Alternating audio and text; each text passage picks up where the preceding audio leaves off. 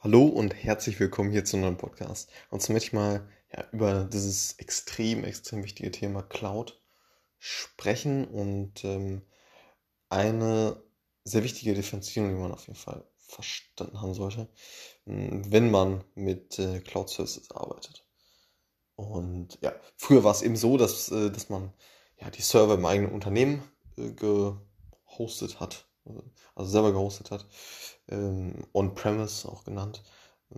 Und ähm, ja genau, jetzt ist es halt eben so, dass man heutzutage die, ja, die Server, die ein anderes Unternehmen bereitstellt, also ein anderes Unternehmen, was, wir, was sich wirklich ausschließlich darauf fokussiert, äh, ähm, oder deren Geschäftsmodell es ist, Server bereitzustellen. Also sehr äh, starke und äh, also eben leistung, leistungsstarke äh, Server bereitstellt. So und diese Server kann man halt eben nutzen. So und ähm, dann dauert eben eine SQL-Abfrage nicht mehr, ich sage ja mal Zahlen, nicht mehr eine halbe Stunde, sondern nur zwei Minuten. So. Und da sollte man jetzt einfach einmal eine Differenzierung äh, äh, verstehen zwischen die, die, diese Leistung, die eben äh, ja, geliefert wird von den, von den Cloud-Anbietern, wie äh, Microsoft äh, mit Azure ist das ja, meine ich, dann äh, Google und ähm, AWS, also Amazon, äh, die, die ähm, da, dort kann man einerseits diese Serverleistung kaufen und andererseits, und das muss man eben, so wie ich das verstanden habe, auf jeden Fall auseinanderhalten. Äh, und also einerseits diese Serverleistung und andererseits eben diese Software, die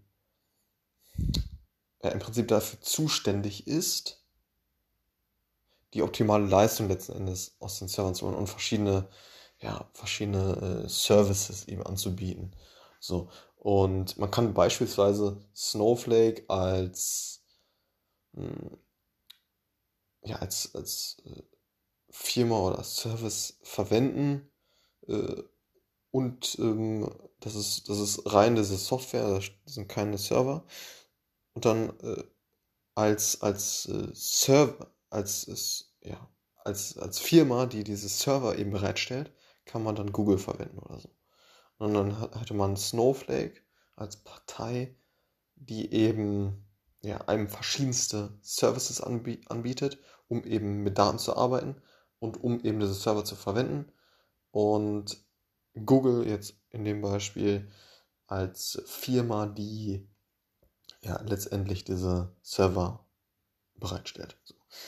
Und wie gerade angesprochen, gibt es natürlich verschiedene Services, die eben, ja, in dem Beispiel jetzt Snowflake irgendwie bereitstellt, ne, von, von, äh, ja, von Services, wo man, wo man Daten ja, äh, in, in, in, also reinlädt in, in dieses Server, in, in Data Lake, Data Warehouse, äh, also von irgendwelchen operativen Kassensystemen, von ähm, Prozesssystemen, also Process Mining Systemen, von äh, ja, äh, Kunden, äh, irgendwelchen CRM-Systemen etc., die Daten reinlädt da gibt es Services für, äh, äh, die, die Snowflake jetzt in dem Fall anbietet.